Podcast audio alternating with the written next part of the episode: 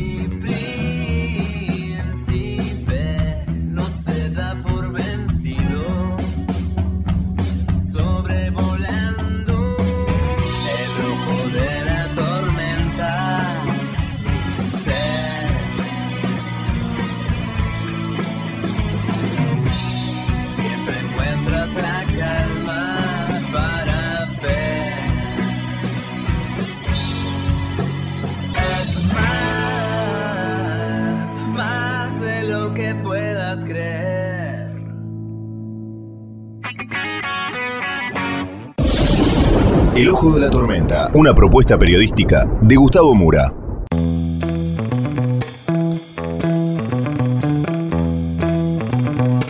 Bienvenidos al Ojo de la Tormenta. En anteriores programas hemos escuchado la palabra de médicos, de personalidades que de alguna manera nos han marcado un poco cómo ven ellos a la Argentina. Hoy vamos a escuchar la palabra o la homilía de un cura chaqueño, Gustavo Urbano, que además ejerce como médico pediatra en el Hospital de Niños del Chaco.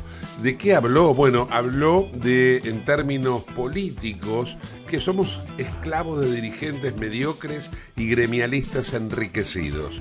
No marcó a un sector en particular, sino que hasta inclusive dijo, esto le cabe a todos Criticó los planes que lo llamó los planes menstruales y también al lenguaje inclusivo como formas de entretener mientras los verdaderos problemas no se resuelven. Además de eh, ocuparse de este tema, se dedicó también a recordar el caso de Cecilia Trisowski, la joven chaqueña de 28 años, cuyos restos todavía se están buscando con desesperación y angustia y la explicación de lo que pasó también está ausente.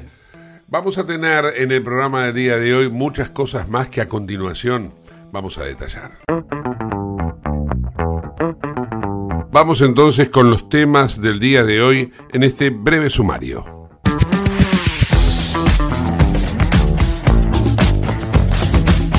Además de las declaraciones del sacerdote Gustavo Urbano del Chaco, vamos a eh, repasar un poco qué es lo que ha ocurrido en Córdoba. Vamos a ocuparnos de la ciudad de Buenos Aires porque hay una impugnación sobre el candidato favorito en las encuestas que es Jorge Macri. Vamos a tener un completo panorama de noticias internacionales donde no va a faltar todo lo que ha ocurrido en Rusia en las últimas horas, pero también vamos a tener las elecciones en Guatemala y las elecciones en Grecia. Vamos a recibir al doctor Eduardo Aguad que nos va a dar algunas respuestas a los problemas de consorcio y además hace una invitación, una convocatoria para todos aquellos que quieran consultarlo y vamos a trasladarnos a un pueblo en la provincia de La Pampa que tiene apenas 8 habitantes y una historia increíble. Vamos a dialogar con la dueña, la propietaria de un hostal que precisamente es el receptivo para el turismo que en estas vacaciones de invierno se plantea como una opción. Todo esto en el ojo de la tormenta.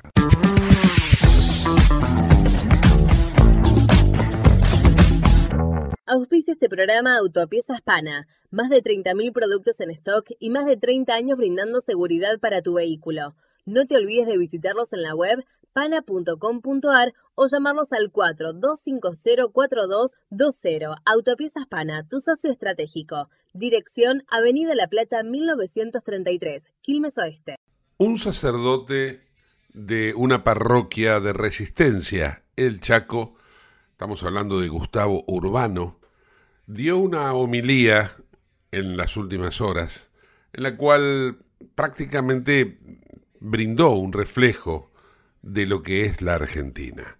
Vamos a compartir estos 10 minutos que dura la homilía de Gustavo Urbano para entender un poco en dónde estamos, como lo venimos haciendo a cada programa que le podemos aportar un poco de reflexión. Hoy, un cura chequeño. Escuchemos.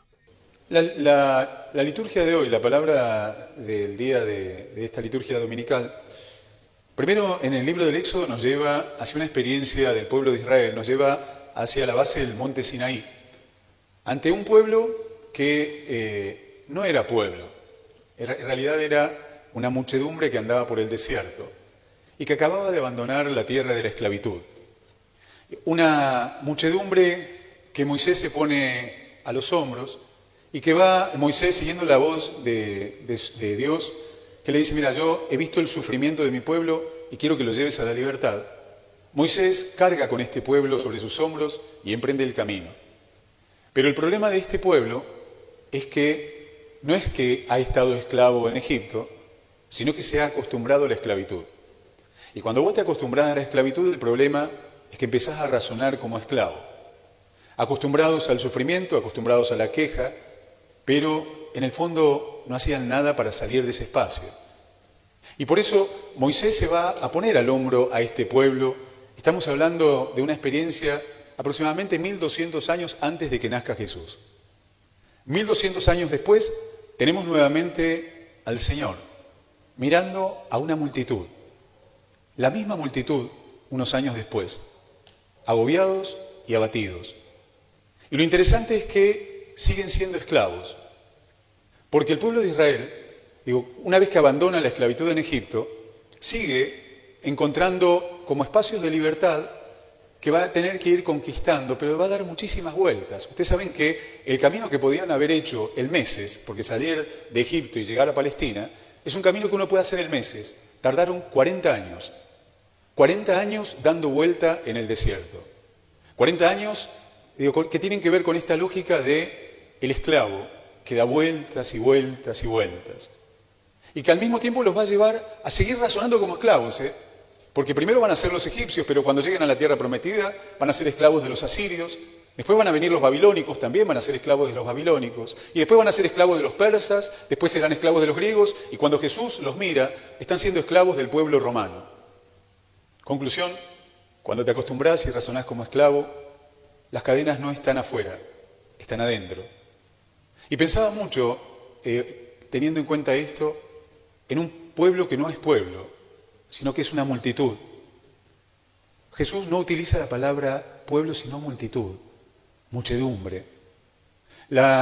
cuando Moisés vuelve del Sinaí, baja del encuentro con Dios, les repite, ustedes serán mi pueblo, ustedes serán una nación santa, ustedes serán un pueblo consagrado.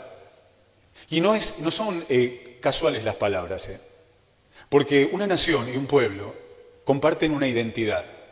Una nación y un pueblo comparten sueños y proyectos comunes. En cambio, cuando ese pueblo se transforma en una muchedumbre, en el fondo se transforma en algo disperso, en algo simplemente que puede ir de un lado al otro, ¿eh? ser conducido como oveja sin pastor. Y es muy interesante poder mirar nuestra realidad a la luz de estos textos de la palabra de Dios, porque nosotros nos hemos transformado en una multitud. Hemos dejado de ser nación Hemos dejado de ser una patria y un pueblo, porque nos hemos acostumbrado a la esclavitud. Y eso es muy fuerte, porque no basta con haber, eh, compartir la Carta Magna del 9 de julio, la Declaración de Independencia. ¿eh? Cuando las cadenas las llevas adentro, se nota, porque razonamos como esclavos, porque estamos esclavos de una clase dirigente mediocre, porque estamos esclavos de gremialistas enriquecidos, que viven llenándose la boca de los pobres y tienen millones en sus cuentas bancarias. Vivimos esclavos de un grupo de payasos que se creen dueños de la vida y de los destinos de nuestra patria. Y la clave es que cuando nos acostumbramos a eso, nos acostumbramos a la corrupción, nos acostumbramos a la mentira, nos acostumbramos simplemente a dejar de ser nación y a ser simplemente una muchedumbre. Una muchedumbre a la cual pueden llevar a cualquier piquete, una muchedumbre que no piensa, porque las muchedumbres no piensan, los pueblos sí, y mucho más la nación.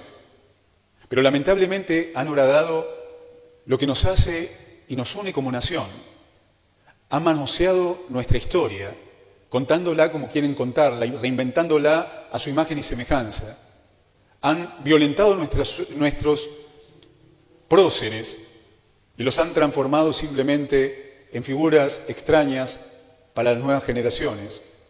Han violentado nuestro himno nacional, nuestra insignia patria, transformándola simplemente en, algo decorativo detrás de un acto político. Han puesto otros acá mismo, cantando el himno de Cuba y enseñándole a nuestros hijos a cantar la marcha a no sé quién.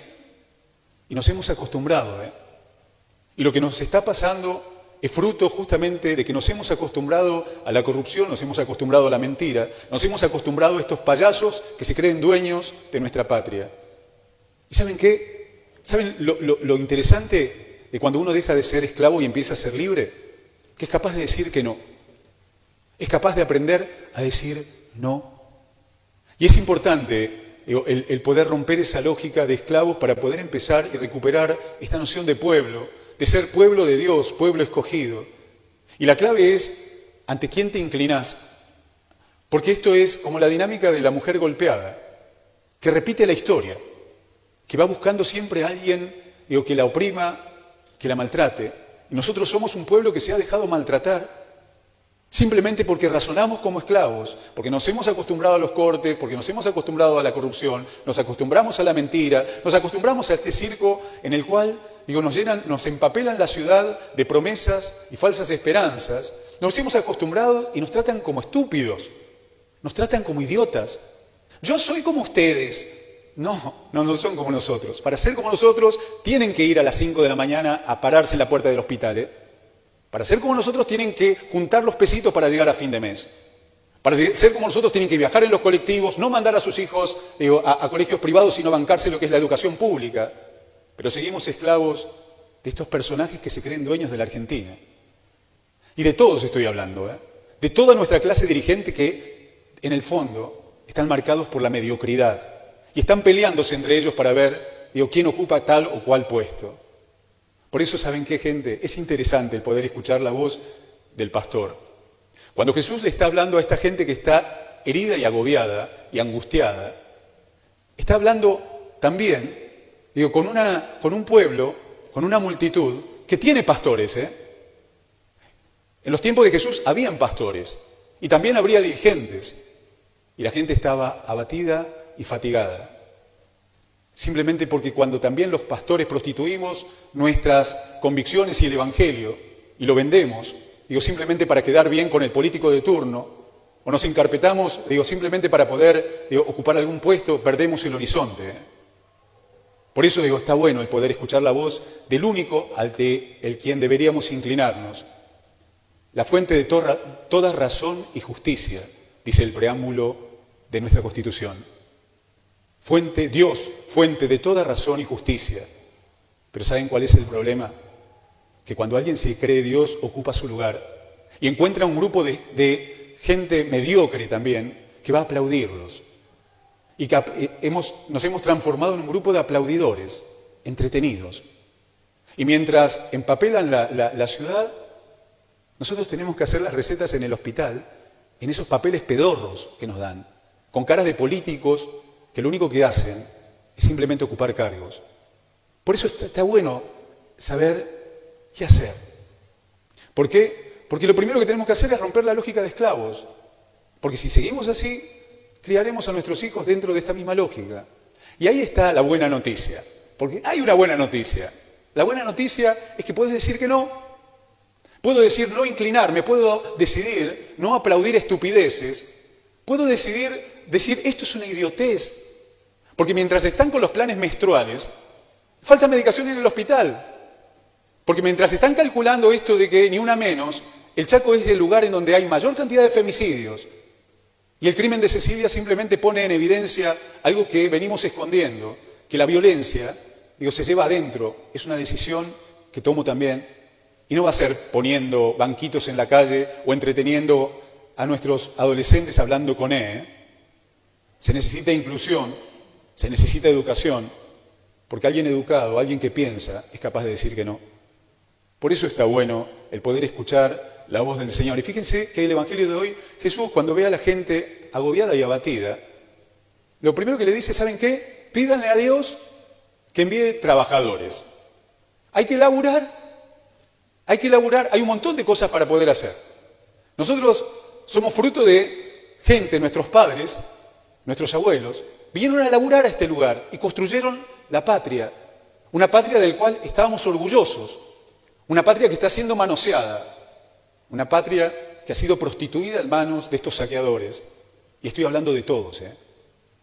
El tema es fundamentalmente darnos cuenta que necesitamos trabajadores, trabajadores, y que si de alguna manera no entramos dentro de esa dinámica, seguiremos viviendo como esclavos. Por eso está bueno el Evangelio de hoy, porque fíjense, dice, pídanle a Dios gente que venga a laburar, trabajadores para la cosecha, porque hay mucho para hacer, ¿eh? pero los trabajadores son pocos. Nos hemos desacostumbrado hasta laburar, de construir, y nuestra patria necesita ser reconstruida. Y si miramos para arriba, lo único que vamos a ver es circo, ¿eh?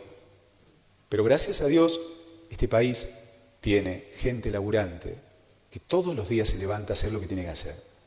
Si no estaríamos fundidos, ¿eh? Pero no es solamente el Chaco en donde hay una crisis moral, podríamos decir, en la Argentina. En las últimas horas hubo elecciones en la provincia de Formosa. Allí el clientelismo está a full, a puro clientelismo. Vamos a escuchar ahora a otro cura que invocaba en el medio de la campaña electoral, Polsindo y Flan, invocaba la oración para salvar a Formosa. Escuchemos esto también. Oración del militante del nuevo modelo formoseño. Dios Padre Santo bendice nuestro proyecto político del nuevo modelo formoseño, nuestro modelo propio. Nos presentamos ante ti como humildes militantes de esta nueva visión política, humanista y cristiana, inspirada en tu deseo de amor a la humanidad, nuestro Señor. Te damos gracias por estar presente en el espíritu de sus principios fundacionales, la ética sobre la técnica, el bien moral sobre el interés, sobre el individual, las personas sobre las cosas y el espíritu sobre la materia. Danos las fuerzas necesarias para nunca claudicar en nuestra misión de amor y servicio a nuestro amado pueblo formoseño y a nuestra amada tierra formosa. Purifica nuestros corazones, haciéndonos más humanos, equitativos y solidarios, poseedores del nuevo espíritu del nosotros, del compartir antes que el competir. Militando nuestro modelo liberador propio, te sentimos presente en nuestras vidas en espíritu y verdad de esta forma, mi Señor, te honramos en la política, convirtiéndonos en militantes del amor y la vida para tu excelsa gloria. A tu lado siempre hasta la victoria final. Amén.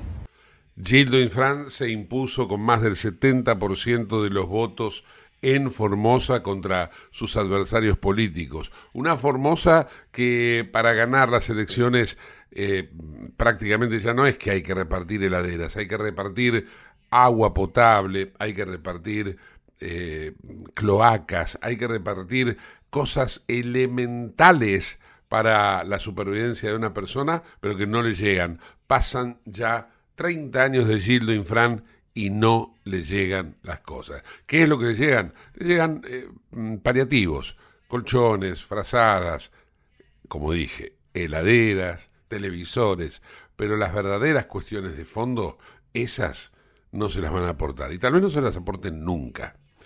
Otra elección en donde hay todavía una ventana abierta acerca de la definición, es Córdoba. Allí Luis Juez intentó una vez más acercarse a lo que es la gobernación, pero por el momento el candidato del esquiadetismo, es decir, el oficialismo, en este caso encarnado en Martín Yayora, bueno, le ha sacado unos tres puntos de ventaja, que son aproximadamente unos eh, 30.000 votos. La cuestión es que eh, Martín Yayora eh, tiene 42.76% de los votos escrutados al momento, Luis Juez 39,76%. Ha dicho juez que no va a declarar la victoria de Yarlora hasta que no se cierre la última urna en revisión y prácticamente le está también echando la culpa de esta situación que está viviendo a Horacio Rodríguez Larreta con la jugada que había hecho pocas, eh, pocos días antes de esta elección en donde pretendía incluir a Schiaretti a un armado nacional.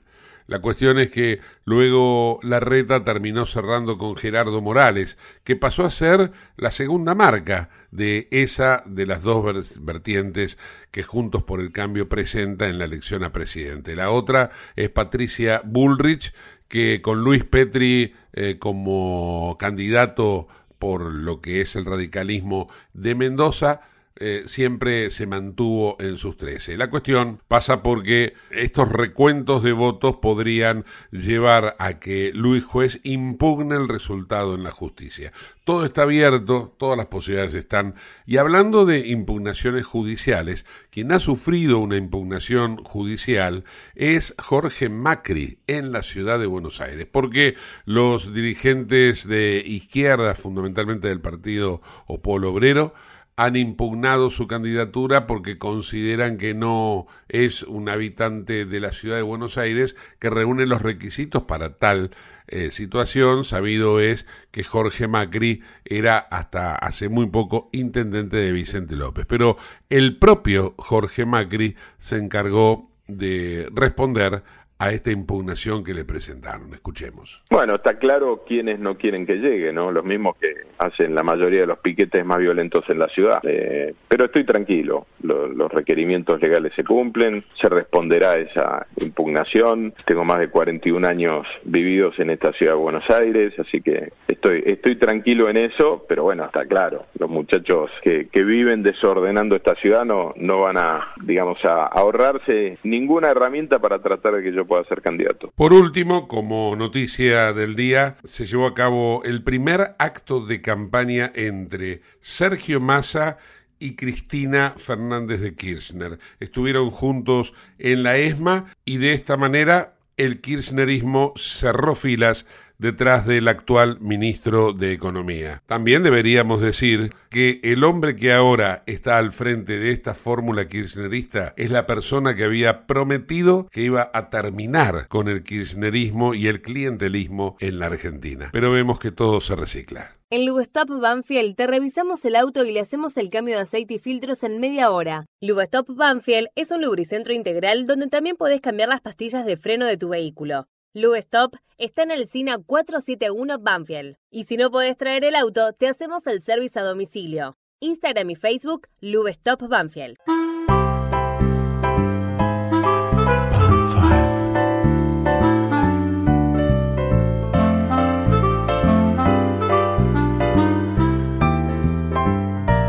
Vamos a recibir nuevamente al doctor Eduardo Aguad, que a partir de hoy va a empezar a recepcionar preguntas de la audiencia para responder sobre esta cuestión que tiene que ver con los consorcios. Así que aquellos que quieran comunicarse con el doctor Aguad van a poder escuchar de su propia boca a qué WhatsApp tienen que enviar el mensaje. Pero cómo no, querido Gustavo, el WhatsApp es 11 50 64 6800. Te lo repito y se lo repito a toda tu audiencia. 11 50 64 6800. Eduardo Aguad, muy buenas tardes, ¿cómo estás?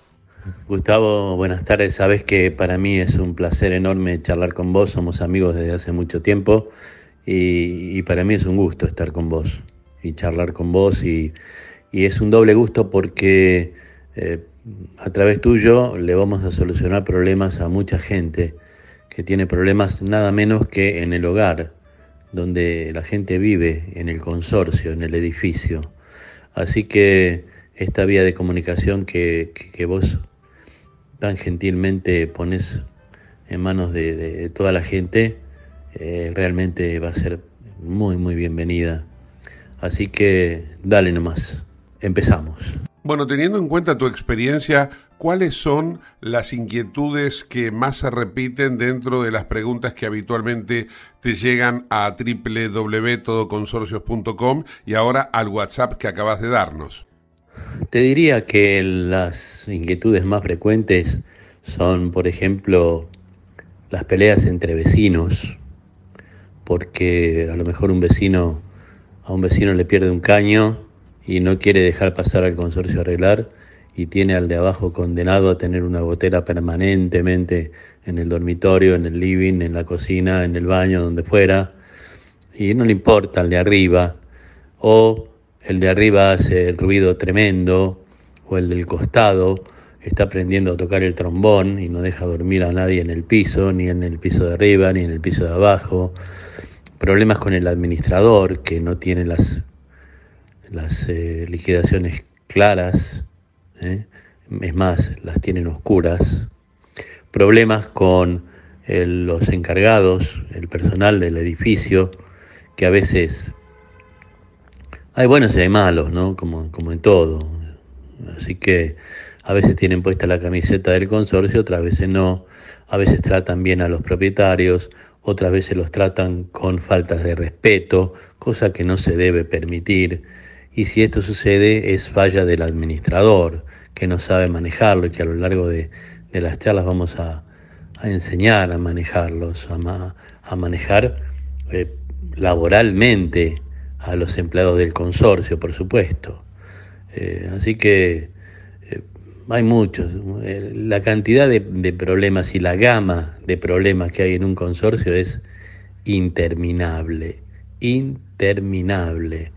Eh, desde la señora que cocina y abre la puerta del departamento y llena de olor todo el piso a comida y todo el mundo tiene que oler la comida que ella está haciendo, eh, en el piso de arriba lo mismo, en el de abajo lo mismo, eh, qué sé yo, no sé, hasta, hasta el hecho de, que el administrador, se, mal administrador, se fugó con, con toda la plata que estaba en la cuenta del banco perteneciente al consorcio, bueno, todo eso es eh, los, los, temas más, más habituales, esos, pero hay miles más, ¿eh? que no nos alcanzaría el tiempo, las 24 horas de FM Late para, para nombrarlos. Eduardo, vamos a estar toda la semana esperando a que vuelvas a comunicarte con nosotros para responder las preguntas de la audiencia. Gracias, hasta la semana próxima. Dale, Gustavo, sí, nos encontramos la semana próxima. Le recuerdo el WhatsApp a la audiencia 11 50 64 6800. Lo repito, 11 50 64 6800. Llaman, mensaje de, texto, mejor dicho, mensaje de audio, eh, hacen la consulta, pasamos el audio al aire, Gustavo con, la maestría que tiene pasa el, la consulta al aire y la contestamos en este mismo programa de Gustavo Mula. ¿eh? Así que 11 50 64 6800 hasta la semana que viene audiencia, hasta la semana que viene Gustavo. Bien, el doctor Eduardo Aguad en el ojo de la tormenta. Comunicate con nosotros al 11 59 65 20 20, el WhatsApp de Late. Ahora vamos a hacer una breve pausa, no te vayas del ojo de la tormenta. En el ojo de la tormenta yace un niño asustado.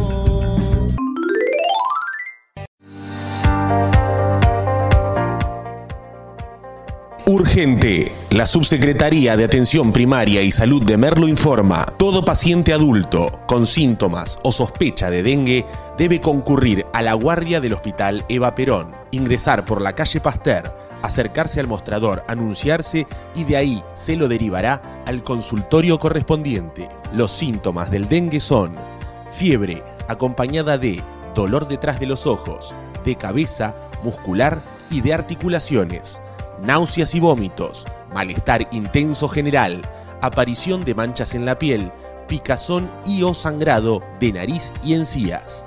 Entre todos podemos combatir al dengue. Gobierno del Pueblo de Merlo, Intendencia Menéndez.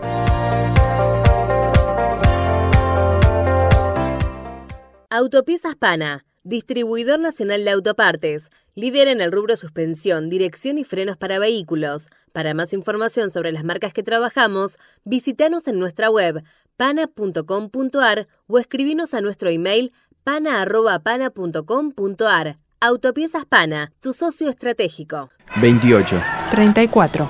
58. 73. No importa si tenés 18 o 70 años, vos también podés terminar la secundaria de forma virtual y desde cualquier lugar del país. Con educación hay futuro. Conoce más en buenosaires.gov.ar barra Terminal la Secundaria. Buenos Aires Ciudad. Te invitamos a conocer La Pampa, porque creemos en una nueva forma de viajar a un ambiente ideal para estos tiempos. Aire puro, bosques y fauna nativa, gastronomía gourmet, vinos patagónicos, pueblos con historias emocionantes. En La Pampa, seguro te relajás, seguro te emocionás, seguro disfrutás. Viaja seguro, viaja a La Pampa, portal de la Patagonia. En Lanús, nuestros vecinos cuentan con el nuevo programa de telemedicina pediátrica para chicos de hasta 16 años. Si sos vecino de Lanús, solo tenés que empadronarte, registrate en la app y acceder a tu consulta médica. Así de fácil. Informate en lanús.gov.ar barra telemedicina. Lanús nos une. ¿Sabías que todos los accidentes por inhalación de monóxido de carbono son evitables? Chequea que la llama de tus artefactos sea siempre azul. No olvides ventilar los ambientes de tu hogar todos los días, verificando que las rejillas cuenten con salida al exterior y las ventilaciones no estén tapadas ni sucias. Y controla las instalaciones internas con un gasista matriculado. Con estos consejos, proteges a tu familia. Metrogas, damos calor. ¿Qué es lo que hace a San Isidro distinto? ¿Será que vivimos haciendo obras que nos hacen vivir mejor, como la nueva senda del hipódromo? ¿Será porque seguimos haciendo megaconstrucciones? Sí, porque seguir mirando hacia adelante hace todo distinto. San Isidro, municipio. CRIBE, Centro de Rehabilitación Integral Belepoc. Atención dedicada ante las principales enfermedades crónicas e invalidez del sistema nervioso. www.cribe.com.ar. Independencia 5182, Villa Ballester. Teléfonos 4768-6774 o 4767-6296. Merlo crece en obras. La Secretaría de Obras y Servicios Públicos de Merlo avanza con el plan de renovación de la red vial. Estos trabajos mejoran la transitabilidad de las calles, la seguridad y la calidad de vida de nuestros vecinos. Ya finalizaron trabajos de pavimentación en la calle Junín entre Cervantes y Ruta 40 en Merlo Centro. Se encuentran en ejecución en Irigoyen entre Garay y Cámpora en Merlo Norte y continúan nuevas obras en el distrito. Merlo crece en obras. Intendencia Menéndez. ¿Tenés Galicia? Tenés que saber algo. ¿Tenés alguna duda? Tenés alguien que te escucha y te da atención 24/7. ¿Tenés ganas de hacer algo? Tenés muchos beneficios en lo que más te gusta. Tenés ganas de no hacer nada. Tenés una app para hacer todo desde el celular sin moverte del sillón de tu casa. Tenés, todo para vivir un día a día mejor. Tenés Galicia. Tenés Galicia.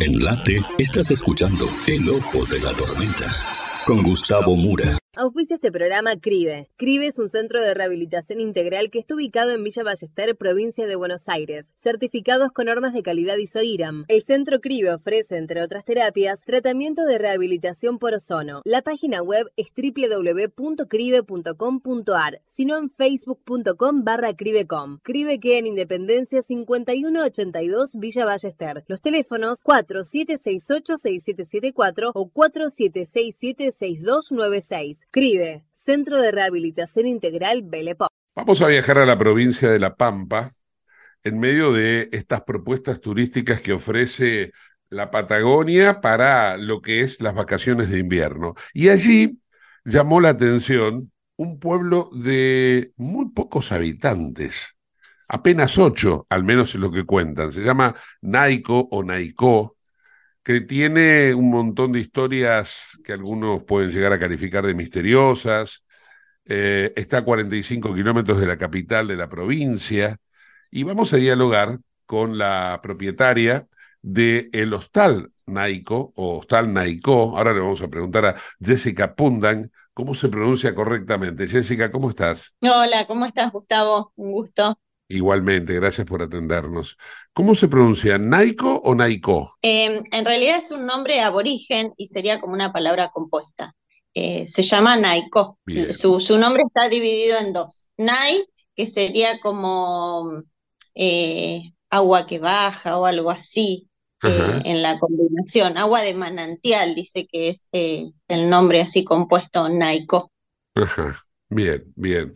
Bueno, ya empezaste a captar nuestra atención, más con la introducción que yo decía del pueblo de tan pocos habitantes. Contanos un poco cómo es esto, ¿no? De que un pueblo tenga apenas ocho habitantes, cómo se sostiene como pueblo. Y en realidad eh, no es un pueblo común, eh, por ahí en algún otro medio ha salido como que es un pueblo fantasma o un pueblo en ruinas, porque... Eh, es un pueblo que estuvo en auge en la época del 1900. En 1911 fue su, su inauguración, digamos, o su creación, su fundación, más propiamente dicho. Eh, y después, en el 1976, empezó a decaer, ahí fue la última vez que pasó el ferrocarril.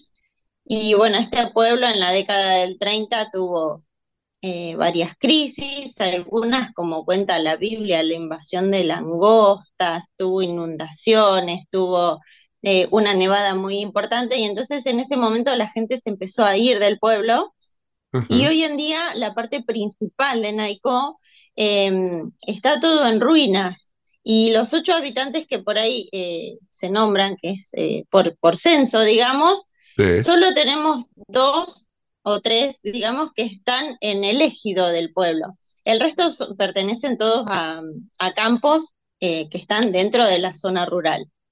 Y nosotros estamos ubicados a 350 metros de este pueblo, eh, pero puntualmente mi esposo, yo y mi nene eh, no tenemos el domicilio asentado en Naico.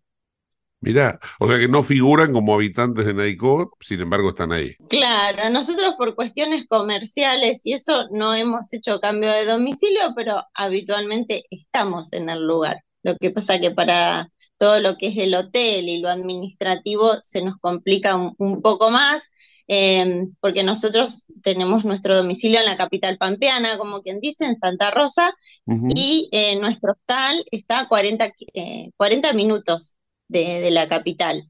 Eh, y al hacer cambio de domicilio allí ya pertenecemos a otro municipio, otro ejido, y bueno, entonces por ese tema no hicimos el cambio, pero nuestro corazón está en Naiko, como quien dice. Que, claro, sí, sí. Y, y, decime, ¿y hay otra gente que esté en la misma condición que ustedes? o sea, que viven en Naiko, pero no figuran dentro de esa nómina de ocho habitantes. Sí, vos sabés que en los campos vecinos que tenemos, tenemos eh, varias parejas, eh, gente mayor, y hay varios trabajadores que no están con domicilio ahí en el lugar. Les pasa como a nosotros, por ahí es más fácil em, tener domicilio en Santa Rosa. Y también comparado con, con antes, eh, todos los que son trabajadores, allí se, se, trabaja mucho lo que es el caldén, que es nuestro árbol autóctono, eh, tenemos muchos hacheros que hacen eh, postes y alambrados y esas cosas. Esa gente eh, viene por ahí del norte o viene de otras provincias y no hacen el cambio de domicilio. Antiguamente pasaba lo mismo em, con el tema de todos los que eran peones, cuando se hizo la, inauguración del pueblo figuraban 600 habitantes.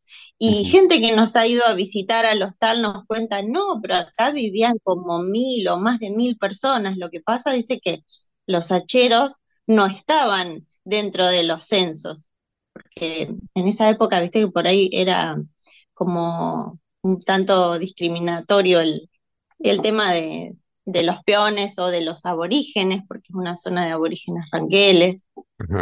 O sea que eh, el hachero vendría a ser como un trabajador golondrina, ¿no? Sí, sí, exactamente. Hay varios eh, trabajadores golondrinas ahí en la zona porque eh, estamos rodeados de monte. El hotel está en el medio del monte Pampeano y puntualmente tenemos una vista muy bonita para todo lo que es el valle. Y bueno, ese tipo de trabajadores no, no se asienta porque capaz que trabajan 15, 20 días, se van, vuelven, trabajan dos meses, se vuelven a ir y entonces eh, eso hace de que, de que la gente no esté asentada en el pueblo y más allá de eso, el, pueblo puntualmente son ruinas, lo único que hay es electricidad.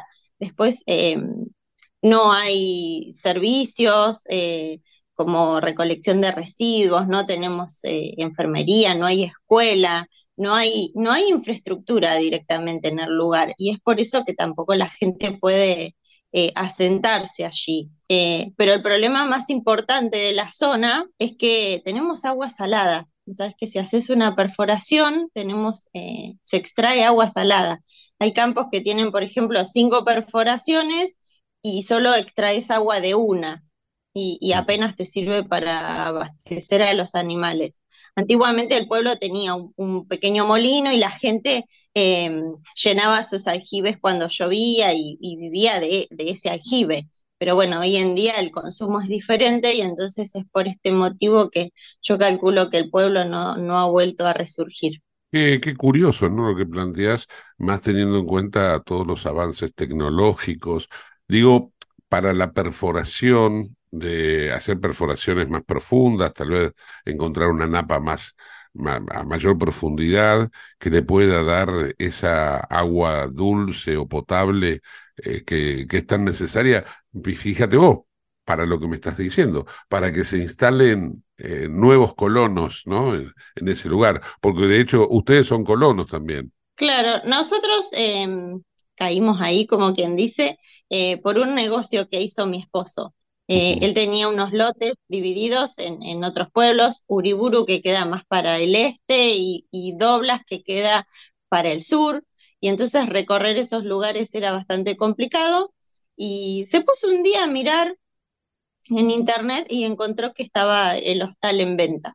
Y entonces me mostró una foto y digo yo, qué increíble ese lugar tan bonito, pero le digo, no te imagines algo porque lo veo como imposible. Bueno, dice, vos dejá.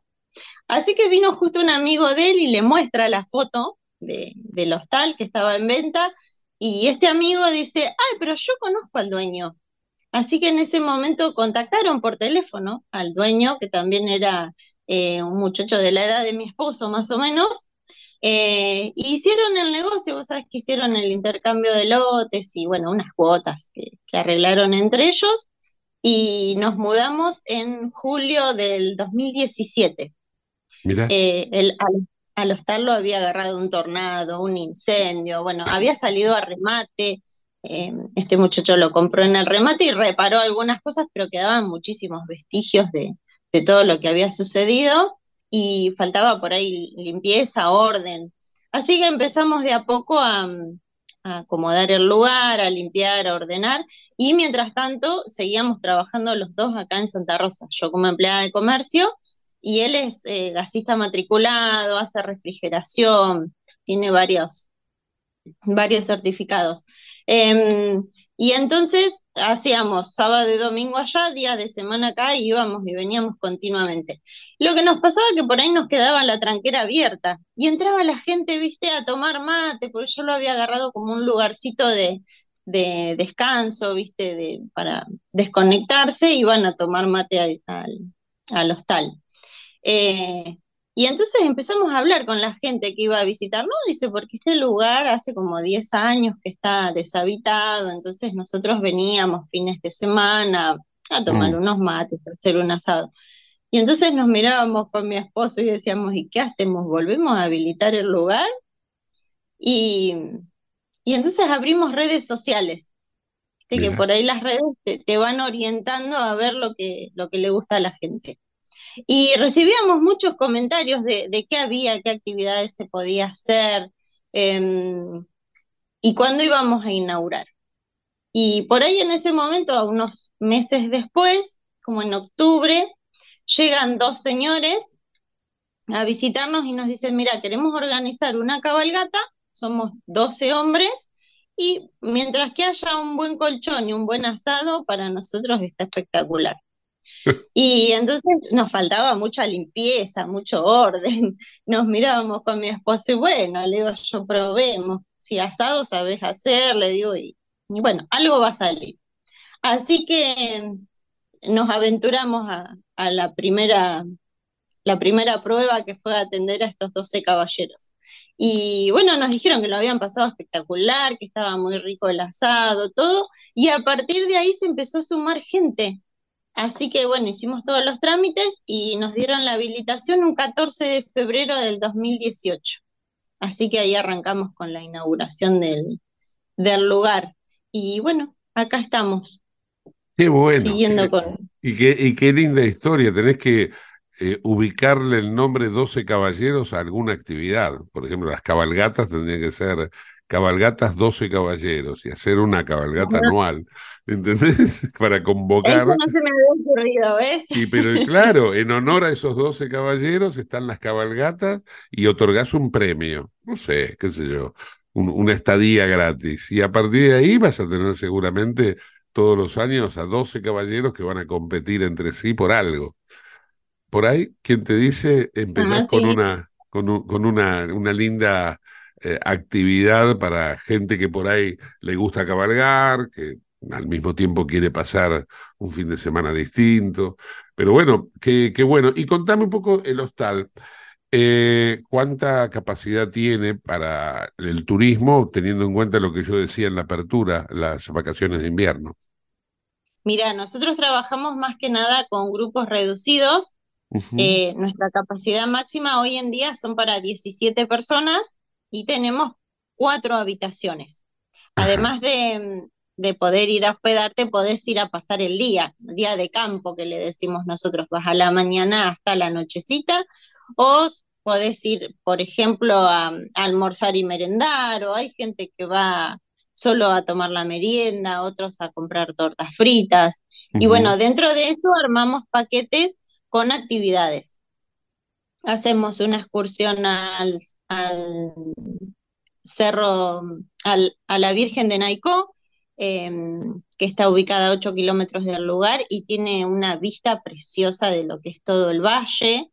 Eh, también visitamos Puente Negro, también se puede armar la, la excursión a la Reserva Provincial Parque Luro, es una reserva que está muy cerquita, eh, y también la actividad ahí eh, es de, casi todo el día, entonces eh, vamos programando los paquetes en base al, gusto o a la necesidad del cliente. así como vos decías, también tenemos paseos a caballo, hay paseos en cuatriciclo, para el verano hay pileta, y bueno, otra de nuestras atracciones es la caminata guiada al pueblo. Ahí visitamos todas las ruinas y eh, yo puntualmente les cuento la historia del lugar, eh, desde los aborígenes ranqueles, todo lo que sucedió con el pueblo, y después tengo una serie de anécdotas que nos han ido contando gente que vivió en el lugar y nos ha ido a visitar al, al hostal, y entonces les cuento todas las los chusmeríos del pueblo, digamos, a, forma, eh, como para que la gente se ubique en el lugar y use su imaginación también, porque lo que vemos ahí son solo ruinas en realidad. Qué, qué, interesante. Bueno, ahora me quedé con las ganas de que me cuentes al menos una anécdota. ¿Una de esas de terror o no? Sí, sí, por favor, de terror, a ver. Me gustan de terror. Mirá, hay una que a veces, si el grupo les gusta, eh, hacemos la caminata nocturna. Tenemos una caminata nocturna que es eh, a un viejo cementerio indio y hay otra que es la caminata al pueblo, que al pueblo lo podemos visitar de día o de noche. Cuando hacemos la caminata nocturna, eh, tenemos un parque que está en la misma ubicación que estaba el parque original del pueblo. Y hay un juego que puntualmente no se ha renovado, es eh, antiguo de, esa época, y después han ido renovando todo lo que es las hamacas y eso. Eh, habitualmente la gente se, roba las hamacas. Nos las han puesto cuatro veces ya y siempre se las roban, pero queda una sola hamaca, que si vos miras del destacamento policial se ve justo esa hamaca. Y entonces muchas veces cuando salimos a caminar durante la noche, la hamaca se está moviendo sola. Por ahí cuando vas, mm, está quieta y cuando volvés se está moviendo o viceversa. Bueno, la, historia cuenta que en esa hamaca eh, había una nenita, siempre con, con las típicas dos trencitas y el, vestidito largo y sus villarminas negras, que se amacaba mucho en, esa, en ese juego. Eh, y bueno, según cuentan, eh, tuvo un accidente y se desnucó. Entonces, eh, un policía contaba que él cuando estaba en el destacamento la veía macarse hace pocos años atrás. Así que la gente cuando ve y, detecta que la hamaca se mueve y encima de noche, mm. eh, algunos huéspedes huyen y otros, bueno, siguen la caminata conmigo. Qué bárbaro, qué bárbaro, qué increíble. ¿De, qué forma, eh, Jessica, puede contactarse a alguien que esté escuchando ahora la nota y que diga, quiero ir a ese lugar, quiero ir ya y quiero reservar? ¿Cómo hacemos? Habitualmente lo que usamos más que nada es el WhatsApp, porque en la zona que estamos la señal de teléfono no es muy buena, pero nuestro WhatsApp es 2954 55 0463. Y si no, todas las redes sociales. Tenemos Facebook, fanpage, Instagram, Twitter. Todas las redes son Hostal Naiko. Y ahí vamos respondiendo a todas las, las consultas y presupuestos. También organizamos eventos. Si les gustan cumpleaños, casamientos, reuniones empresariales. Nos adaptamos a todo. Bien, bien, genial. La comida ustedes la proporcionan ahí mismo en el, en el hostal, ¿no? Es decir, uno va y se queda a dormir, pero también tiene la posibilidad de almorzar y cenar allí. Sí, exactamente. Eh, los paquetes promocionales nuestros son con pensión completa eh, y, y incluyen actividades. Por ejemplo, a la mañana ordeñamos las vacas, el que quiera participar puede hacerlo, y con esa misma leche es que se sirve el café con leche. Mira. Después, sí, se hacen los, eh, bueno, con la leche el flan casero. Hay gente que sale a recolectar huevos y con eso hacemos el flan. Eh, tenemos, bueno, en esta época por ahí no, porque hace bastante frío en la zona, pero mm, en primavera y otoño tenemos la huerta, que pueden sacar tomate, cebolla, selga, albahaca, todas esas cosas, y se prepara el menú para la persona. Eh, y después mi esposo es productor de cabra colorada, que es una raza genética de acá de La Pampa, eh, y hacemos nuestro plato exclusivo, que es el cabrito a las finas hierbas. Además del, típico asado, eh, mi esposo también está haciendo jamón de cordero, que por ahí es algo novedoso para la zona. Y bueno, variedad de platos que son la mayor parte eh, todo casero y con la materia prima de ahí del hostal. Qué bárbaro, qué bueno. Bueno, por último, Jessica, y contame, me dijiste que hay planes promocionales, ¿no? Esas promociones que ustedes hacen. contame al menos una, precio por persona o si es grupo familiar, para que tengan noción, una idea. Bien, mirá, eh, hoy en día tenemos un paquete promocional de vacaciones que es dos días, una noche, eh, te incluye, bueno, todo el desayuno, almuerzo, dos cenas, merienda. Tenemos la excursión al Cerro de la Virgen, la caminata, paseo a caballo. Eh, todo ese paquete así completo, completo, te vale 27.500 por persona. Y después los niños de 0 a tres años no pagan y de cuatro a nueve tienen un descuento de un 40%. Ahí está. Bien, perfecto. Viene con historia de terror, ¿no? Esto. Tal cual, si quieren la caminata nocturna, le contamos otra historia de terror, no le vamos a contar esta. No. Jessica Pondang, muchísimas gracias por este contacto y por hacernos tan grata la imaginación de, de estar en Hostal Naicó, en el pueblo Naicó, ¿no? Claro. Bueno, muchísimas gracias por, por compartir estos minutos con, con nosotros y bueno, los esperamos cuando gusten. Claro que sí. Gracias, hasta luego. Jessica Pundang. Hostal Naicó, en el ojo de la tormenta. ¿Estás buscando vinos para darte un gusto o para regalar? La Vinoteca Uva Morada cuenta con una amplia variedad de vinos exclusivos para diferentes ocasiones. Buscala en Instagram, arroba uva morada ok. Uva Morada, vinos especiales para personas especiales. Arroba uva morada ok. Durante el fin de semana hubo una serie de noticias internacionales que merecen una particular atención, como es lo que ha ocurrido en Rusia eh, al ingresar las tropas rebeldes de Yevgeny Prigozhin, el líder de esta agrupación llamada Grupo Wagner, que son mercenarios eh, considerados terroristas por Estados Unidos ahora también por Rusia, y la cuestión es que todo esto llevó a una crisis total, a punto que eh, en principio se consideró que era una guerra civil en Rusia, porque daba las características que se enfrentaban rusos contra rusos. Luego también se habló de la posibilidad de un golpe de Estado. A 200 kilómetros de Moscú se hallaban las tropas de Prigozhin, estas tropas mercenarias del grupo Wagner, cuando una negociación de último momento hizo que Wagner se retirase, se replegase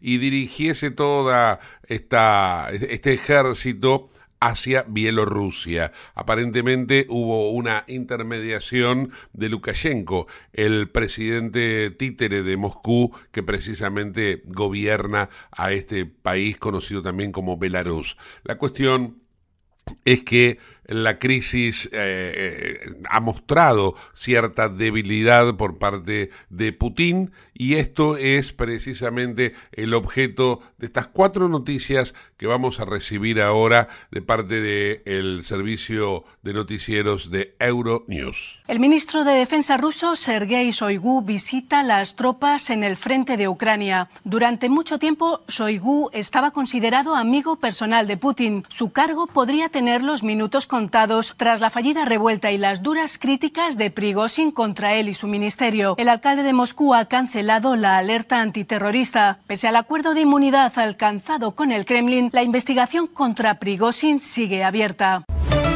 El Kremlin ha hecho público un video en el que se ve al ministro de Defensa ruso, Sergei Shoigu, supuestamente con tropas en el frente de Ucrania. Su destitución fue la principal exigencia de la revuelta de los mercenarios de Wagner el fin de semana. Esta es su primera aparición desde entonces. Mientras los dirigentes rusos intentan pasar página al escandaloso desafío a su autoridad, el sitio web del diario Kommersant informa de que aún no se han retirado los cargos de motín contra el jefe de Wagner, Yevgeny Prigozhin. Esta fue una de las condiciones clave del acuerdo que alcanzó con Moscú para poner fin a la revuelta. Mientras Occidente sigue evaluando las consecuencias, el jefe de la diplomacia europea, Josep Borrell, afirma que el gobierno ruso se ha debilitado. La OTAN también sigue de cerca los acontecimientos en Rusia y su secretario general ha adoptado una postura prudente. Según el acuerdo, Prigozhin debería salir de Rusia con destino a Bielorrusia, donde quedaría libre de cargos, pero no se le ha visto desde el fin de semana y se desconoce su paradero exacto.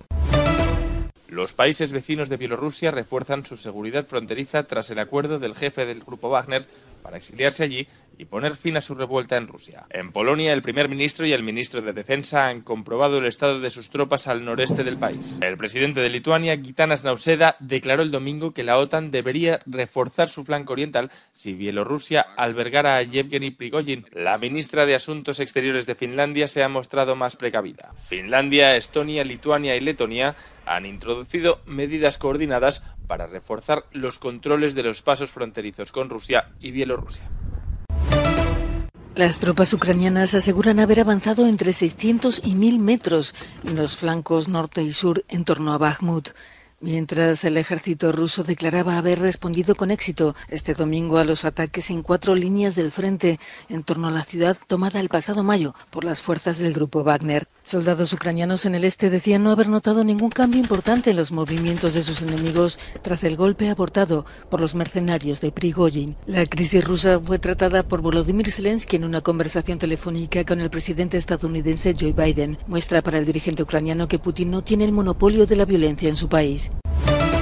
También hubo noticias internacionales que tienen que ver con elecciones en Grecia, elecciones en Guatemala. Hay otra serie de hechos que vamos a comentar en otro informe de Euronews que compartimos a continuación. Dos bombardeos rusos en el noroeste de Siria dejaron al menos 13 muertos y 30 heridos. La primera masacre cometida por aviones de guerra rusos dentro de territorios sirios durante el 2023, según indicó el Observatorio Sirio de Derechos Humanos. Los activistas afirman que Rusia, uno de los principales aliados del presidente sirio Bashar al-Assad, lanzó el ataque sobre la estratégica ciudad de Jisr al-Shugur, controlada por la oposición y próxima a la frontera turca. Medios sirios informan de que el ataque aéreo iba dirigido contra militantes y un depósito de armas.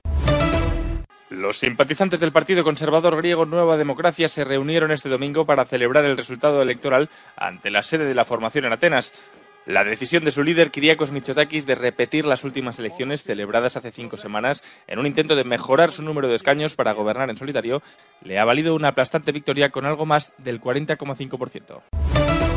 Primera victoria de la ultraderecha alemana en unas elecciones de distrito. Alternativa para Alemania ha conseguido el 52% de los votos en la segunda ronda de los comicios de Sonnenberg, al este del país en el Land de Turingia. Robert Sesselmann vence así a su rival conservador Jürgen Cooper, a pesar de que este contaba con el respaldo del resto de los partidos. La extrema derecha es especialmente fuerte en Turingia, donde cuenta con su corriente más radical, vigilada de cerca por la inteligencia alemana. A nivel nacional, el apoyo a la formación se ha disparado hasta el segundo lugar con un 19% de intención de voto.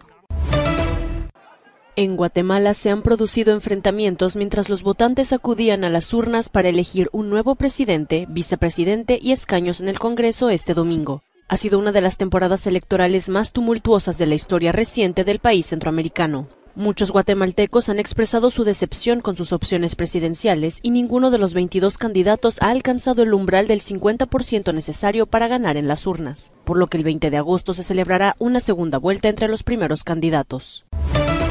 Te invitamos a conocer La Pampa, porque creemos en una nueva forma de viajar a un ambiente ideal para estos tiempos. Aire puro, bosques y fauna nativa, gastronomía gourmet, vinos patagónicos, pueblos con historias emocionantes. En La Pampa, seguro te relajás, seguro te emocionás, seguro disfrutás. Viaja seguro, viaja a La Pampa, portal de la Patagonia. Bueno, hasta aquí llegamos en el día de hoy. Nos encontramos en el próximo Ojo de la Tormenta. Gracias por habernos acompañado.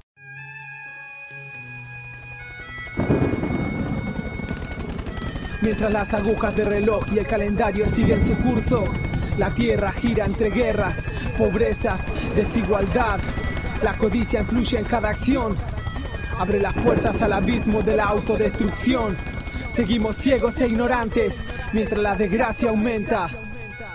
Bienvenidos a mis cuentos desde el ojo de la tormenta.